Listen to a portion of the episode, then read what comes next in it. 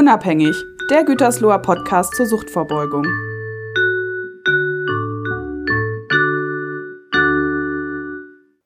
Ich begrüße alle herzlich willkommen zu einer neuen Folge von unserem Podcast Unabhängig. Das ist jetzt ja, wenn man so will, eine Doppelfolge. In dem letzten Monat habt ihr schon eine Folge gehört, wo wir uns mit 40 Jahren Suchtvorbeugung beschäftigt haben.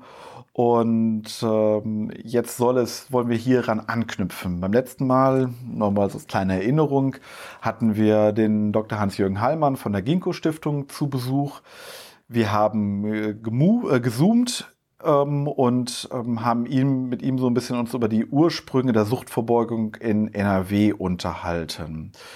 Jetzt ist Suchtverbeugung nicht in NRW alleine entstanden, sondern vor einiger Zeit auch hier natürlich im Kreis Gütersloh hat es seine Anfänge genommen. Und darum und um dieses Thema soll es heute so ein wenig gehen und von daher freue ich mich, dass wir heute wieder in unserem realen Studio sitzen und ich einen ja, Pionier der ersten Stunde der Suchtverbeugung im Kreis Gütersloh begrüßen darf. Wobei einige unserer Zuhörer, wenn ich den Namen gleich sage, ihn sofort kennen, aber vielleicht nicht mit Suchtverbeugung verbinden. Ähm, er ist unseren denjenigen, die sich hier im Kreis gut auskennen, als Caritas-Vorstand bekannt. Er ist als Sozialpolitiker bekannt, vielleicht im einen oder anderen auch als Extremsportler auch bekannt. Aber mit Suchtverbeugung, da können sich vielleicht nicht alle automatisch dran erinnern. Von daher würde ich einfach mal unseren heutigen Gast, Volker Brüggenjürgen, bitten, sich einmal selber vorzustellen. Mein Name ist Volker Brüggenjürgen. Ich bin Sozialarbeiter. Ich lebe mit meiner größeren Familie in Reda Wiedenbrück und bin da auch aufgewachsen und bin 1992 die erste Präventionsfachkraft im Kreis Gütersloh gewesen und habe die Drogenberatung hier mit aufgebaut des Caritas-Verbandes. Und von daher erinnere ich mich sehr, sehr gerne an die Arbeit in der Suchtvorbeugung zurück. Super. Herzlichen Dank, dass Sie sich die Zeit nehmen und dass wir hier einmal ein wenig sprechen können und dass wir so ein bisschen davon profitieren können, von Ihrem Erfahrungsschatz. Wie ist es hier im Kreis Gütersloh angefangen? Wir haben es bislang mit allen unseren Gästen hier so gehandhabt, dass wir allen Gästen drei Satzanfänge zur Verfügung gestellt haben. Und damit würde ich jetzt gerne auch einmal mit Ihnen hier äh, beginnen, damit die Hörerinnen und Hörer Sie einmal auch so ein bisschen kennenlernen und Ihre Einschätzung dazu kennenlernen. Ich fange mal an. Der erste Satzanfang lautet, Suchtvorbeugung ist für mich. Absolut professionelle Sozialarbeit. Suchtvorbeugung ist für mich lebendig. Ist, Suchtverbeugung muss für mich Spaß machen und Suchtverbeugung ist letztendlich Beziehungsarbeit mit Menschen, die sich engagieren für andere. Der zweite Satz. Während meiner Zeit in der Fachstelle für Suchtverbeugung hat mich diese Situation besonders beeindruckt. Mich hat besonders beeindruckt, mit welchem Engagement Multiplikatoren in Kita und Schule bereit sind, sich zu engagieren, um Kindern und Jugendlichen vor Suchtgefahren zu schützen. Das hatte ich überhaupt nicht für möglich gehalten, dass Pädagoginnen und Pädagogen so engagiert äh, Projekte durchziehen und ich sag mal, sich über das Übliche hinaus absolut engagieren, um ja eigentlich Kindern ein besseres Leben zu ermöglichen. Das hatte ich vorher nicht für möglich gehalten.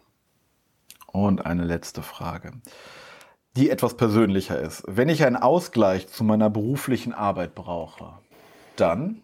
Dann jogge ich gerne, dann fahre ich gerne Fahrrad, dann mache ich, wie mein jüngster Sohn sagt, harte Arbeit im Garten, weil ich glaube, dass sich körperlich belasten auch entspannende Funktion haben kann. Okay. Vielen Dank erstmal soweit. Wie ich gerade schon gesagt habe, man kennt sie als Vorstand hier eines katholischen Wohlfahrtsverbandes, man kennt sie als Sozialpolitiker für Themen in Reda Wiedenbrück, aber auch daraus, darüber hinaus. Ähm, die, aber ihre Wurzeln liegen in der Suchtvorbeugung. Ähm, wie kam es, dass ein ja, junger äh, Student oder ein junger abgeschlossener Student, wie kam, ich weiß gar nicht genau, wann es gewesen ist, den Weg in die Suchtverbeugung gefunden hat. Wie kam das damals? Ja, ich habe in Münster studiert, soziale Arbeit und alles fängt mit Faulheit an. Ich hatte damals das Glück, dass der damalige Dozent mir eine Stelle in der neuen Drogenberatungsstelle in Reda Wiedenbrück angeboten hat. Und ich wollte natürlich alles machen als Sozialarbeiter, aber nicht nach Reda Wiedenbrück zurück. Und ich wollte auch alles andere machen, auf keinen Fall Drogenarbeit, aber ich war schon immer etwas bequem und sicherheitsorientiert und dann war das sozusagen Entree in die soziale Arbeit und damals gab es nicht so ganz viele Stellen für äh, Menschen im Anerkennungsjahr. Und so bin ich nach Reda Wiedenbrück, was ich nie wollte, und so bin ich in die Drogenarbeit gekommen, was ich auch nicht wollte. Also von daher war es ein Anfang, äh, ja, der zumindest von mir so nicht geplant gewesen ist. Okay. Sie sagten eben, 1992 ungefähr war das. Das ist ja wenn ich mich an das Gespräch mit äh, Hans-Jürgen Heilmann zurückerinnere, doch schon einige Zeit nachdem es in Mülheim so erste Versuche einer strukturierten, so nenne ich es jetzt mal, Suchthilfearbeit, Suchtvorbeugungsarbeit äh, gegeben hat. Wie war das damals hier im, in unserem ländlichen Kreis, ähm, in diese neue Instanz, äh, mit dieser neuen Instanz zu starten? Ja, Dr. Hans-Jürgen Hallmann, der blickt auf 40 Jahre Suchtprävention zurück. Ich kenne das hier im Kreis Gütersloh 30 Jahre, aber ich habe 83 in Reda Wiedenbrück Abitur gemacht und ich weiß, wie vor 40 Jahren Suchtvorbeugung gemacht wurde. Wir waren nämlich an einem modernen Gymnasium und da las man Christiane F., wir Kinder vom Bahnhof Zoo in den höheren äh, Jahrgängen. Und das war die Suchtvorbeugung, wie sie ich noch als Schüler kennengelernt habe. Also sehr stark äh, abschreckend orientiert, auch das Exotische, die harten Drogen im Mittelpunkt stellen, all diese Dinge der Abschreckungspädagogik, die man heute vielleicht eher weniger äh, macht, das waren die Anfänge der Suchtvorbeugung. Und als ich dann 92 beim Caritasverband der erste oder die erste Präventionsfachkraft im Kreis Gütersloh war, ging es natürlich darum, erstmal zu sortieren. Wie geht denn eigentlich Suchtvorbeugung? Wie macht man das? Und mit wem macht man das? Und wie funktioniert das? Also es gab ja sozusagen nichts Vorgefertigtes. Und da bin ich sozusagen als junger Sozialarbeiter angefangen zu überlegen, hey, wie könnte das denn im Kreis Gütersloh gut funktionieren? Und das haben Sie alleine schon damals gemacht oder wie war das? Wie waren Sie aufgestellt? Ja, man war schon, äh, das neu war, äh, man war eine Fachkraft, die ausschließlich für Prävention zuständig war. Und das war absolut neu. Bisher war es eigentlich so, dass dann erfahrene Drogenabhängige oder Drogenberater dann in die Schulklassen gingen oder was erzählten über ihre Arbeit. Aber nein, man hat gesehen, wenn man das den Beratern und Therapeuten überlässt, dann äh, funktioniert sowas nicht vernünftig, weil dann die Klientenarbeit immer wichtiger ist. Und von daher gab es politisch erstmalig Präventionsfachkräfte, die dann an den Drogenberatungsstellen angestellt waren, aber mit der ausschließlichen Funktion, Prävention zu machen. Also das war was Neues, dass man Stellen hatte nur für Prävention. Aber es war natürlich noch eine völlige Orientierungslosigkeit, so ähnlich wie das Herr Dr. Hans-Jürgen Hallmann noch beschrieben hat, eine Suche. Was funktioniert denn eigentlich? Wie müssen wir das denn eigentlich machen? Wen müssen wir denn eigentlich ansprechen? Das war natürlich sozusagen ein Neuanfang, auch in der sozialen Arbeit, wie man Suchtvorbeugung macht. Ist das immer auf Gegenliebe gestoßen? Ähm, weil ich erlebe es ja heute noch so irgendwie, dass gerne von Einrichtungen, gerade dann, wenn der Druck ziemlich hoch ist, weil es da irgendwas passiert ist, dann gesagt wird, kommen Sie und lösen Sie uns das Problem. Ich, mach, ich sag's mal so verkürzt. Ja, das war natürlich eine Totschlagfrage, die ich da wirklich leidhaft kennengelernt habe. Jeder sagt, kommen Sie doch mal in unsere Schulklasse und erzählen Sie was über Drogen. Sie können das viel besser als die Lehrer. Und ja, das war sozusagen vielleicht nicht das, äh, was man sich erhoffte als Sozialarbeiter, aber das war der Anfang von Arbeit und der Anfang von Zusammenarbeit. Und äh, damals war es in der Öffentlichkeit so, dass man eigentlich gedacht hat, je härter die Botschaft, je ja abschreckender man die Lebensgeschichte erzählt, umso mehr werden die Kinder dann nicht zu Drogen greifen und ja, man hat natürlich schnell erkannt oder irgendwann erkannt, auch äh, die, die Fachwelt, dass das so nicht funktioniert. Aber das gibt's heute noch, dass äh, Drogenberater angefragt werden und sagen, wasch den Jugendlichen, die da kiffen oder was auch immer, mal den Kopf und erzähl dem mal, wie schrecklich das ist, wenn man Heroin nimmt und in der Hoffnung, dass das dann wirkt. Aber naja, aber das gehört zu der Arbeit dazu, dass man den Pädagoginnen und Pädagogen immer wieder erklärt, dass es nicht um Abschreckung geht, sondern dass es darum geht, Menschen kompetent zu machen. Und äh, da ist dann vielleicht die Frage, kommen Sie doch mal in die Schulklasse, vielleicht sowas wie eine Einladung loslegen zu können. Also waren Schulen so der äh, damals auch der Auslöser hier auch im Kreis Gütersloh. Das waren so die ersten Kooperationspartner, könnte man sagen. Auch. Ja, vielleicht muss man erstmal wissen, als, als es 92 losging hier im Kreis Gütersloh, da wäre erstmal die Frage, wer ist denn eigentlich zuständig? Weil in dem Feld tummelten sich damals schon die Polizei, die äh, auch Drogenaufklärung machte, wie das damals hieß.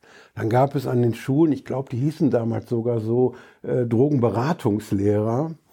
Äh, die auch sozusagen so eine Spezialfunktion in der Schule hatten. Und es gab jetzt die Präventionsfachkräfte bei freien Trägern. Und auch da war dann natürlich die Frage, wer macht denn da was und wer macht was wie und wer weiß wie genau Bescheid. Also es gab schon auch eine, ja, eine Konkurrenzsituation im Sinne, wer macht Suchtverbeugung, wer ist zuständig und wer hat da möglicherweise die meisten Kompetenzen. Und da ging es in der Anfangsphase natürlich dann nicht nur um Institutionen, sondern auch schnell darum, äh, wie macht man denn Prävention richtig? Und wir haben beim Caritasverband eigentlich sehr schnell erkannt, dass Abschreckung allein nicht funktioniert. Und da standen wir natürlich schon häufig auch Schulen gegenüber, die genau das wollten. Und man hat auch damals dann eigentlich mit Jugendlichen gearbeitet, weil man dachte, das ist das Alter, wo die einsteigen mit Drogen. Und dann wäre es doch gut, wenn die die Informationen bekämen. Weil wenn man einem 15-Jährigen die Infos gibt, dann wird er doch vielleicht äh, nicht kiffen, dann wird er vielleicht schon gar nicht Heroin äh, ausprobieren. Also von daher war das so vom Alter her die Zielgruppe äh, ja, Jugendliche, junge Erwachsene, weil man dachte, da fangen die an zu konsumieren. Das ist natürlich über die Jahre alles ganz anders gelaufen, weil man erkannt hat, nein, nein, die Ursachen für, für Sucht äh, sind sehr, sehr viel früher und man ist immer weiter nach vorne gegangen. Man ist in die jüngeren Jahrgänge gegangen, ist nachher in die Kita gegangen, wir auch. Das war alles neu. Aber der Anfang war eigentlich die Idee, wenn ich einem Mensch Informationen gebe, wie gefährlich ein Stoff ist, dann wird er diesen Stoff nicht ausprobieren. Und das ist natürlich Kappes. Oder zumindest viel zu kurz gegriffen. Also dieses, ich muss es nur laut genug sagen und dann äh, lässt es jemand sein. Da wissen wir ja auch irgendwie, wir kennen sie ja auch, es gibt auch Suchtmediziner, die äh, Substanzen konsumieren, obwohl man auch sagen müsste, die wissen es doch eigentlich auch besser oder haben davon auch schon mal gehört, dass es nichts ist. Und da sind es eher die Kompetenzen, wie Sie schon gesagt haben. Ja, vielleicht kann man das an diesem äh, an der Prävention, ich sag mal, Fahrradhelme aufzusetzen, ganz gut machen. Da gibt es die Idee, wenn ich den Menschen ganz schreckliche Unfallbilder zeige, dann werden die möglicherweise äh, ausgiebig die Fahrradhelme immer aufsetzen. Und ich glaube das nicht. Ich glaube, wenn man gesundes Verhalten fördern will, dann kann man das nicht durch Bilder von, ich sag mal, verengenden Gefäßen im Alter machen, sondern dann muss man vielleicht die Leute, den Menschen Spaß an der Be äh, Bewegung vermitteln und denen vielleicht auch Ziele vermitteln, die für sie attraktiv sind. Also ich setze einen Helm auf, wenn es für mich ein gutes Gefühl hat und nicht, weil ich vielleicht sage, ich muss den 30 Jahre aufsetzen, damit mir im Alter vielleicht, wenn ich da mit meinem E-Bike mal stürze, das nützt mir dann was. Also ich glaube, so funktioniert das nicht, sondern Verhaltensweisen äh, mache ich ja in der Regel nur, wenn sie mir auch kurzfristig auch schon Freude bereiten. Okay, also Suchtvorbeugung auch immer eine, eine Frage, ich sage das mal so ein bisschen salopp, sowas wie, wie kriege ich es angemessen rübergebracht, die Botschaft, wie kriege ich es attraktiv?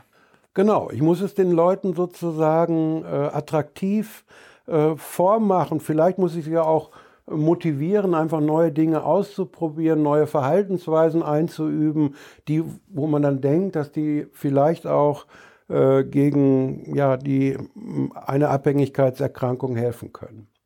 Aber ich glaube, Suchtverbeugung, die nicht Spaß macht, die den Menschen äh, nicht eine attraktive Botschaft vermittelt, äh, die hat auf Dauer keine Chance. Und ich bin selber äh, ein bisschen stolz, als ich anfing, habe ich, glaube ich, als Person sehr stark äh, erlebnispädagogische Ansätze in den ja, Methodenkanon der Suchtprävention mit eingeführt. Und ich habe einfach äh, selber mit Gruppen sehr, sehr stark äh, erlebt, dass äh, Klettererlebnisse, das Kanu, Kajak-Erlebnisse, das Höhlentouren, äh, Menschen, ja, ich sag mal, selbstbewusst stark machen können, weil sie es erleben, ich kann was, ich traue mir was zu, ich, ich kann ja doch mehr, als ich dachte und zusammen können wir mehr erreichen. Also ich habe selber erlebt, dass solche positiven Erlebnisse eine Wirkung haben auf das Verhalten von Menschen. Die sagen, hey, da bin ich schon hochgeklettert. Oder damals, als ich mich da abgeseilt habe, da hatte ich aber Angst, aber ich habe es geschafft, meine Angst zu überwinden. Okay. Sie hatten gerade schon zwei Punkte gesagt. Einmal so das, was Sie jetzt gerade gesagt haben, die Erlebnispädagogik, die ähm, in ihren ersten Jahren hier Wege, den Weg in die Suchtverbeugung gefunden hat. Und auch der Elementarbereich, was, oder die Arbeit im Elementarbereich so, ähm, was waren so die Auslöser dafür zu sagen, äh, da, da, muss Suchtverbeugung in diese Richtung weitergehen? Können wir das nochmal so ein bisschen auf den Punkt bringen? Ja, ich sag mal, die Suchtverbeugung in, im Land Nordrhein-Westfalen war ja zum einen geprägt auch über die Koordinationsstelle in Mülheim, weil sich da so eine Plattform, Netzwerk von Praktikern ja letztendlich getroffen hat. Und die haben sich natürlich ausgetauscht über ihre Methoden, wie sie arbeiten an Schule, wie sie an Kita arbeiten. Und das war damals etwas anders wie heute. Heute googelt man das aus und was gibt es für Methoden und was gibt es für Projekte. Das war damals ja alles schwieriger im Sinne von, da ging es über Fachartikel, die man bekam oder über Projekte im Ausland, wie andere arbeiteten mit Jugendgruppen. Also von daher war der Informationszugang schwieriger. Aber äh, Suchtprävention im, in NRW hat sich immer ausgezeichnet dadurch, dass auch Forschungsergebnisse versucht worden sind, übersetzt zu werden in praktische Arbeit. Und mein ja, ich sag mal, wo ich richtig stolz war als junger Sozialarbeiter, ich war mal mit Dr. Hans-Jürgen Hallmann im Landtag äh, Nordrhein-Westfalen in einem Ausschuss Anhörung, wie Suchtvorbeugung funktioniert. Und da war ich dann sozusagen der Praktiker, der erzählen konnte, wie Suchtvorbeugung sich verändert von der vielleicht Abschreckung hin zur Lebenskompetenzförderung. Ja, das war natürlich ein großer Moment äh, für mich und auch vielleicht für äh, Hans-Jürgen Hallmann, weil er ein bisschen Angst hatte, dass so ein junger Kollege ihm da jetzt im Landtag vielleicht seine Botschaft verhagelt. Nein, aber äh, das war die Zeit, wo man im Prinzip versucht hat, neue Wege zu gehen. Und die Fachstelle des Caritas-Verbandes hat ja dann, ich sage mal, auch immer sehr, sehr kompetente und professionelle Mitarbeitende angezogen. Und ich, ich, erinnere mich an Uli Nolte, der sehr stark dieses Projekt Spielzeugfreier äh, Kindergarten implementiert hat. Wir haben dann auch mit dem EFT in München zusammen äh, Suchtvorbeugungsprogramme versucht hier ja, zu implementieren. Also wir haben immer neue Dinge ausprobiert und dann sind wir natürlich auf Multiplikatoren gestoßen, die das dann auch dauerhaft in ihren Institutionen weitergemacht haben und äh, sich selber engagiert haben. Das war vielleicht das Beste, als es irgendwann anfing zu funktionieren, weg von dieser, ich besuche die Schulklasse hin zu, ich schule das Kollegium. Mhm. Das heißt, es geht ja auch dann darum, die Leute, die tagtäglich mit jungen Menschen, mit Menschen insgesamt zu tun haben, einerseits Lust dafür zu bereiten, zu sagen, so wie sie auch schon sagen, hey, das macht Spaß, ich habe was davon, damit sie diesen Gedanken weitertragen an die Zielgruppe, mit der sie zu tun haben.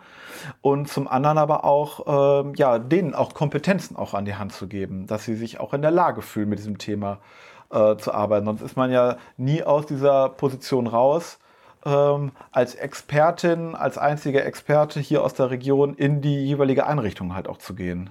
Ja, also ich glaube, eine Suchtverbeugung, wo man sagt, Johanna Lind und Lars Riemeyer, die gehen jetzt in die Schulklassen und erzählen den Kindern und Jugendlichen was über Drogen. Also das kann nicht funktionieren und das ist absolut ineffektiv, weil der Kreis Gütersloh hat weit über 300.000 Einwohnerinnen und Einwohner. Und wenn man jetzt glaubt, dass eine Suchtverbeugungskraft jeden Einwohner persönlich zu einer Verhaltensänderung bewegen kann, das ist natürlich abstrus.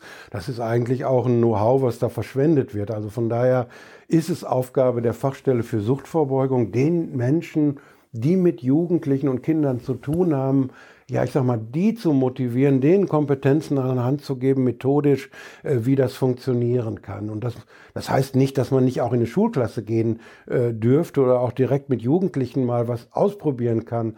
Aber die Wirksamkeit von Suchtprävention entsteht dadurch, dass ja, ich sag mal, ein größeres Netzwerk von äh, Pädagoginnen und Pädagogen, ich sag mal, gemeinsam äh, sich bemühen, Kindern Kompetenzen beizubringen. Mhm. Also Man könnte es nochmal so zusammenfassend sagen, also neben dem, was wir schon gesagt haben, es muss positiv besetzt sein, es muss Spaß machen, es sollte Spaß machen, Suchtvorbeugung. Es geht nicht nur alleine um Aufklärung, die hat immer noch ihre Berechtigung, glaube ich, kann man immer noch so sagen. Aber es geht vielmehr auch darum, irgendwie Menschen stark zu machen, Kompetenzen aufzubereiten und was gemeinsam zu tun. Also diesen Netzwerkgedanken auch voranzutreiben. Genau, also es ist eine Gemeinschaftsaufgabe und die Fachstelle äh, des Caritasverbandes, die hat natürlich die Aufgabe, immer wieder zu sensibilisieren, hey, Sucht hat viele Gesichter und es gibt unterschiedliche Gefährdungen und es ist manchmal äh, risikoreich, dieses oder jenes zu tun und die die, die Fachstelle muss auch immer wieder neue Methoden auch in den Multiplikatorenraum hineinspielen und vielleicht auch neue Wege gehen. Also eine Fachstelle, die nicht äh, die sozialen Medien mit äh, bedient, die hätte ja heute eigentlich überhaupt keine Berechtigung. Und auch die Themen, die wir heute haben, Sucht im Alter oder suchtunabhängige Verhaltensweisen oder Video, Computerkonsum, all diese Dinge, die gehören natürlich mit dazu. Und die Fachstelle muss immer wieder auf neue Dinge aufmerksam machen, dass auch Multiplikatoren ihr Wissen, wie Suchtprävention funktioniert, auch immer wieder auffrischen und weiterentwickeln. Jetzt nehme ich schon wahr, nicht nur durch die, die energiegeladenen Worte von Ihnen hier, aber auch so die letzten Jahre schon, dass für den Caritas-Verband Suchtvorbeugung ja auch eine gewisse Bedeutung hatte. Also ein, ein wichtiger Sache, Baustein der sozialen Arbeit war. Sie hatten das in den einführenden Worten gesagt. Woher kommt das? Warum ist das so? Oder was glauben Sie, äh, was, welche Bedeutung hat Suchtvorbeugung in der sozialen Arbeit? Ja, vielleicht nochmal für den Caritasverband. Der, der Caritasverband hat als Auftrag, Menschen in Not zu helfen. Und wir helfen Menschen, die am Rand dieser Gesellschaft stehen. Wir engagieren uns seit mehr als 50 Jahren im Bereich der Suchtberatung. Und jetzt kann ich ja schlecht als Institution den alkoholkranken Menschen oder den heroinabhängigen Menschen, ich sag mal, nach vorne ziehen und sagen, hey, vorsichtig, passt auf und sozusagen so einen Vorführeffekt machen. Aber in der Suchtverbeugung, da kann ich natürlich darauf aufmerksam machen, dass wenn gewisse Verhaltensweisen, gewisse Umgangsformen mit psychoaktiven Substanzen, dass das ja durchaus sehr, sehr tragische Konsequenzen haben kann für Einzelne, für die Angehörigen und für die Familien. Also von daher ist die Suchtverbeugung ein erlaubter Bereich für Suchthilfe zu werben oder für Suchthilfeangebote zu werben oder für die äh, Sensibilisierung äh, für Suchterkrankungen. Und das kann ich halt über die Drogenberatung oder die Suchtberatung oder über die Methadonsubstitution und all diese Dinge weniger gut in die Öffentlichkeit transportieren, aber eine Fachstelle für Suchtverbeugung darf das und das ist ihre Funktion. Von daher ist es ja auch klasse, dass äh, der Caritasverband seit, glaube ich, 1998 jetzt diese Fachstelle für Suchtverbeugung sozusagen als Kernaufgabe auch der Suchthilfe mit für sich begreift. Ich habe früher immer gesagt, das ist die Marketingabteilung, jetzt nicht die Marketingabteilung für den Caritasverband, aber die Marketingabteilung für pädagogische Netzwerke, sich zu engagieren, Kinder und Jugendlichen vor Suchtgefahren zu schützen. Okay, jetzt sind Sie ja seit einigen Jahren nicht mehr so Kern der Fachstellenarbeit, sondern gucken aus einer äh, Position von oben, sage ich jetzt mal so ein bisschen drauf und haben viele andere Bereiche noch, ähm, äh, mit denen sie sich beschäftigen, alle, die mit sozialer Arbeit zu tun haben. Und dennoch erlebe ich sie immer wieder im Kontakt als interessiert und neugierig und äh, äh, auf das, was die Fachstelle hier eigentlich immer noch tut und bewegt. Wenn sie also jetzt ein bisschen mit Blick, einmal so einen Blick zurückwerfen und sagen, okay, und sehen, was ist aus der Fachstellenarbeit, wie ich sie, wie, sprich, wie Sie sie gemacht haben, äh, damals jetzt geworden und einmal so das für sich betrachten. Wie gucken Sie da drauf? Was denken Sie darüber? Inwiefern ist da Wehmut bei? Oder inwiefern vermissen Sie heute vielleicht sogar etwas? Oder ist da Stolz in Ihren, in Ihren Gedanken?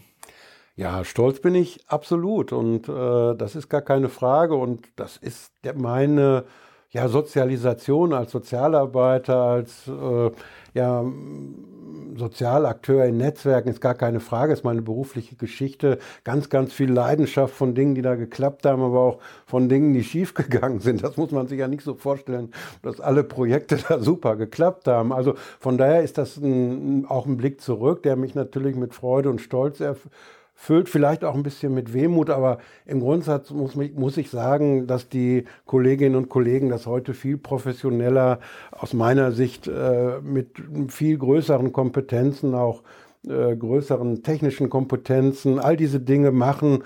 Und da muss man einfach auch sagen, wenn es darum geht, junge Menschen zu begeistern, dann ist es vielleicht auch ein bisschen leichter, wenn man nicht ganz so ja, ich sag mal, so weit äh, altersmäßig weg ist von der Zielgruppe. Also von daher ist es schon gut, wenn immer auch jüngere Leute sich dieses Aufgabenfeld schnappen und sagen, ich arbeite gerne mit Kindern und Jugendlichen und das muss Spaß machen. Und da muss ich meine äh, eigenen Anteile auch in die Arbeit einbringen können. Und ich glaube, dass es dann auch richtig ist, dass man vielleicht nach, ich habe es fast 20 Jahre sehr engagiert gemacht, dass dann andere auch den Staffelstab dann übernehmen. Gar keine Frage. Also die Kollegen von heute machen das mit Sicherheit professioneller, als wir das damals gemacht haben. Okay, das lasse ich einfach mal so stehen, weil es irgendwie auch mit mir zu tun hat. Irgendwie. Ähm ja, also wir hatten, glaube ich, jetzt ist, glaube ich, jetzt ganz gut rumgekommen. Wie ist das damals hier im Kreis Gütersloh entstanden? Wie hat sich das entwickelt? Auch einmal so vielleicht im Vergleich zu dem, was Hans-Jürgen Hallmann in der letzten Folge berichtet hat. Irgendwie, wie ist das hier gewesen? Auch so ein bisschen auch, was gab es, wo waren die Herausforderungen, glaube ich, ist so ein bisschen rumgekommen in der Hinsicht. Gibt es noch irgendwo etwas, wo Sie sagen, Mensch, ähm, das fehlt noch, das sollte vielleicht noch gesagt werden oder Mensch, wenn ich jetzt hier, als ich angefragt worden bin, darauf habe ich mich eingestellt. Diese Frage hätte ich jetzt noch erwartet. Das muss jetzt noch unbedingt, äh, müssen die Hörerinnen und Hörer noch mitnehmen. Ja, ne, ne, ich weiß, weiß nicht, ob da noch eine Frage fehlt, aber ich, ich glaube, äh, was, was zu Anfang meiner Drogenberatungsarbeit war, dass sehr oft die Drogenberater selber sich so, so eine exotische Aura gegeben haben. Ich weiß, wie Heroinabhängige ticken, ich kenne das, ich kenne Lebensgeschichten, ich arbeite in diesen niedrigschwelligen äh, Bereichen und äh, da vielleicht auch versucht haben, andere zu beeindrucken oder Polizisten, die dann besonders äh, erfolgreiche Ermittler waren, all diese Dinge. Also ich glaube, dass es nochmal wichtig ist, sich in der Suchtverbeugung immer zu erkennen, nicht ich bin die Hauptperson, auch wenn ich viel initiieren muss, wenn ich viel anschieben muss, wenn ich viel Motivation in diese Netzwerke geben muss, Nein, im Mittelpunkt stehen die Kinder und Jugendlichen. Und je mehr ich mich zurücknehmen kann mit meiner Kompetenz, umso mehr haben Kinder und Jugendliche die Chance äh, zu wachsen und groß zu werden und stark zu werden. Und das ist, glaube ich, immer wieder eine neue Aufgabe, auf der einen Seite der Motivator zu sein, der ja vielleicht auch die Rampensau, die da mal andere motiviert, aber sich immer wieder zurückzunehmen, dass man auch den den Hauptakteuren, das sind die Kinder und Jugendliche, äh, den Raum gibt, im Mittelpunkt stehen zu dürfen. Und äh, ja, das ist vielleicht äh, eine Botschaft, die auch die nachfolgende Generation von Präventionsfachkräften nicht vergessen sollten. Also sie haben eine, sie, sie äh, initiieren Veränderungsprozesse, aber die Veränderung passiert bei den Menschen selbst dann hoffen wir, dass es auch noch wirklich auch einige Generationen äh, an Präventionsfachkräften auch nach mir, nach Johanna Lind oder so auch noch gibt, dass dieses Thema auch noch möglichst lange Bestand hat. Wir sind, kommen zum Ende dieser Folge und ich darf mich bedanken. Ich fand, es war eine sehr, auch für mich wieder aufschlussreiche Folge. Ich habe auch, obwohl ich hier schon mich viel mit, auch im Vorfeld nochmal viel mit den Unterlagen beschäftigt habe, mit dem System hier einfach geguckt habe, was ist hier alles dokumentiert worden, damals noch von Ihnen oder auch von Uli Nolte oder um der Vollständigkeit zu halber zu sagen, Go Schneider, Thomas Keller, ich hoffe, ich habe jetzt keinen Thomas Kellermann, so genau. ich ich habe jetzt keinen vergessen irgendwie. Ähm, das sind ja alles so die, äh, die Personen, die hier auch Suchtverbeugung auch geprägt haben in den letzten Jahrzehnten im Wesentlichen. Und auch da habe ich jetzt hier wieder einiges noch für mich dazugelernt. Ich hoffe, unseren Hörerinnen und Hörern ging es jetzt genauso, dass sie auch einiges für sich mitnehmen konnten, dass sie es aber auch sehr spannend fanden, einen Blick zurückzuwerfen. Und äh, daher möchte ich mich hier an in aller Form nochmal ganz herzlich bedanken, dass Sie sich die Zeit genommen haben und dass Sie diese Folge mit uns gestaltet haben. Vielen herzlichen Dank. Und allen Hörern, vielen Dank fürs Zuhören. Wir hören uns, hoffe ich mal, bei Gelegenheit wieder oder sehen uns wieder. Da ist der Kreis ja doch klein genug. Und wenn's, äh, wenn Interesse besteht, wir freuen uns jedes Mal über eine Rückmeldung. Und äh, dann würde ich sagen, eine schöne Restzeit. Bis bald. Tschüss.